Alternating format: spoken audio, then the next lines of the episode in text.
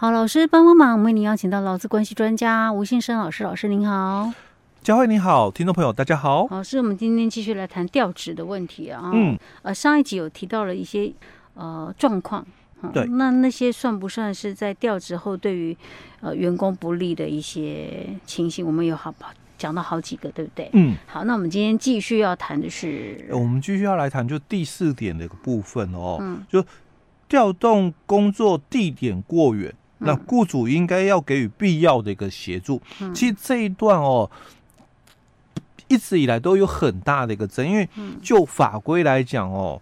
他并没有很清楚去谈到多少的一个距离算远啊，嗯、哦，那只是说我们另外在这个我们有这个失业劳工的一些补助的一个部分哦，嗯、那如果这个失业老公哦，他接受到这个主管机关这个这个通知哦，就是提供新的一个职务嘛哦。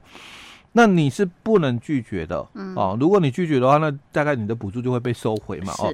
但他在里面有一个规定，哦，就是说怎样的一个情况下你可以拒绝哦。嗯、那他就提到，就是说，假如这个调动的这个通新的工作的一个距离啦，哦，嗯、超过三十公里以上，嗯，哦，你拒绝没有关系哦，嗯，补助还是可以，哦哦，所以我们也很习惯就，但主管机关都是三十了嘛，嗯、那当然。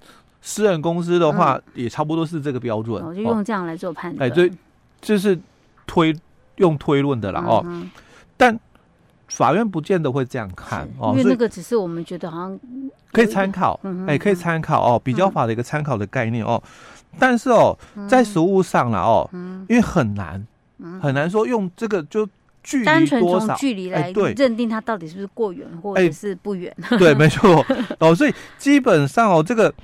距离的问题哦，在最高法院的最近的一个判决里面哦，它有一个就是以哦大众都能够接受的距离啊来做一个这个判断的一个基础，或者是说需要花的通勤时间。哎，对，就是在这样的一个时间里面，大家能不能接受？那其实这句话的代表意思说，法官说了算哦，因为自由心证，对，自由心证。你讲说大众都能够接受，那。我也不知道大众能说的也是老师。我们如果说以通勤时间来讲，那不行啊。那对于西半部来讲，他们有高铁的话，嗯，怎么样都不算远。对呀，所以 可是对于老公来讲，说哇，我每天搭高铁，我天哪，我赚的钱都不够那个车费，对对啊。所以其实这一段来讲，这个距离真的是有有一点就是很难去判断，然后就到底哦，这个多少的一个距离，而且这个距离怎么怎么看，就是说是以。我我家哦，嗯，跟新的工作嘛，还有旧的的工作这个距离哦，嗯，来做判断，嗯，比如说我旧公司哦，旧的工作地点嘛，哦，或者旧的工作哦，我我可能提供的这个工作时间啊，不不应该讲车车程时间了哦，跟这个路程的距离哦，是本来就要三十分钟，哦，那新。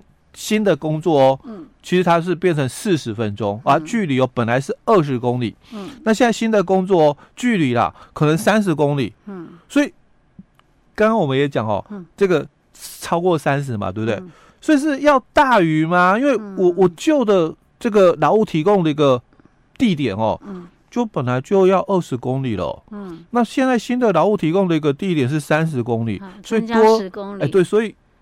有有没有符合我们刚刚讲的？就他他说这个距离啊，三十公里嘛，所以是要超过吗？因为你本来旧的工作你就要二十公里，嗯，那假设啦，现在新的工作嘛，三十五公里好了，嗯，那超过我们刚刚讲的是三十公里哦，那所以我是不是可以拒绝？嗯，但我本来也差不多要提供就是二十公里的一个路程嘛，我原来的劳务提供率二十公里嘛，那现在这个是三十五啊，所以才多了十五公里，嗯，那那。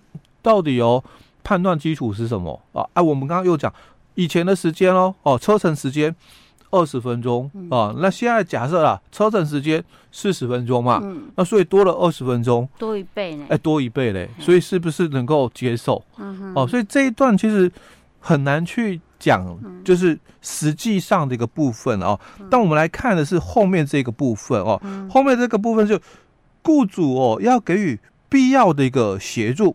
嗯，那这个必要的协助，通常啊，大概就有几个方式咯。当然，有一种哦，公司给予嘛。那我们公司有交通车，嗯，哦，但你交通车的话，我我的时间还是增加，嗯，对吧？哦，那但是哦，我我的费用哦，嗯，就减少。以前我可能自己要通勤，嗯、哦，那现在有公公司有这个交通车嘛，哦，嗯、所以在费用的一个部分，哦，所以雇主要给予这个必要的一个协助哦，哦，可能大多数的协助都是在什么，在这个。交通补助费，嗯啊，或者是这个宿舍的一个津贴的一个部分哦。嗯、那不管是提供实质的，哎，我公司有交通车，我公司有宿舍哦，那或者是我补贴你哦一些的这个交通费用、宿舍津贴。好，那我先我又先插话一下了哦。嗯、啊，假如公司是给这个交通的这个补助、嗯、宿舍的一个津贴，嗯，那这是工资还是非工资？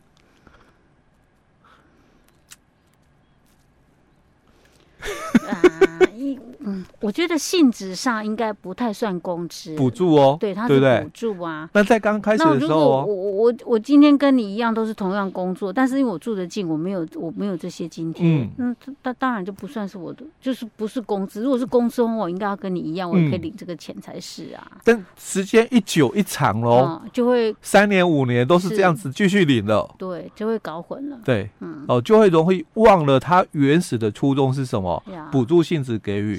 哦，但是三年五年之后一久了，经常性，嗯，哦，因为我我每个月都有领，而且我已领了五年了。嗯，那你领了五年，是因为你都没有搬家，你都还住在原本那个地方。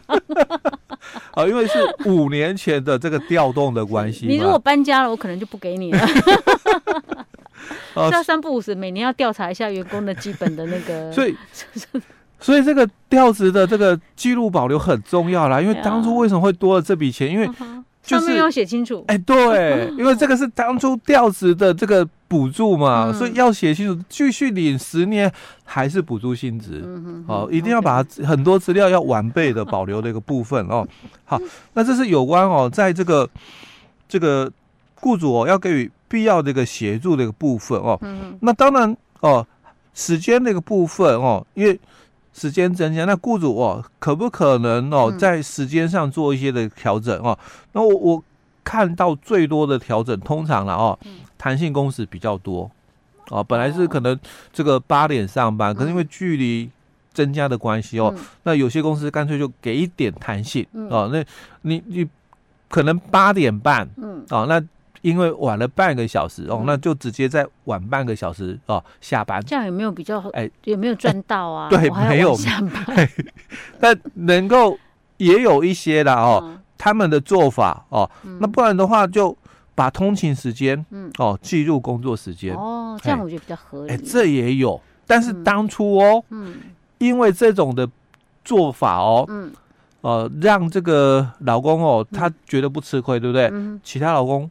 没办法接受，眼红了，哎，眼红。为什么我要做八小时，他就只要七小时？哎，不是一样，我们都是八小时，只是说哈，他的搭车时间是工作时间，我的搭车时间是我的时间。啊，人家远呐。哎，但一样，我们都是台北，嗯，哦，我们都是台北一起搭车哦，但是因为到桃园，他别的地方调过来的，他不是因为公司这个总部搬迁，嗯，从台北搬迁到桃园去，OK。啊，那一样哦，我们都是搭车。公司提供交通车，嗯、我们都是从台北的这个定点哦，嗯、搭到桃园总公司，嗯，哦，但是因为你们哦职务不一样哦，嗯、所以你们搭车的时间哦，嗯、你们就是工作时间，我们拿搭车的时间，我们自己的时间。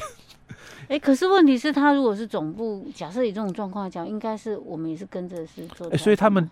公司哦，当初哦，哦是做了这样差异的一个调整哦。那这样这样当然就是不公平啊。哎，他是把这个通勤时间哦计入工作时间，嗯，哦，这是应该讲哦。后来有一个导火线哦，嗯、因为他公司有给予一个要求，就是落日条款哦，可能几年后哦，哦就不行了。哎，你就要跟人家一样喽，嗯、哦，那个六年的时间、嗯、哦啊，时间到喽，那这个。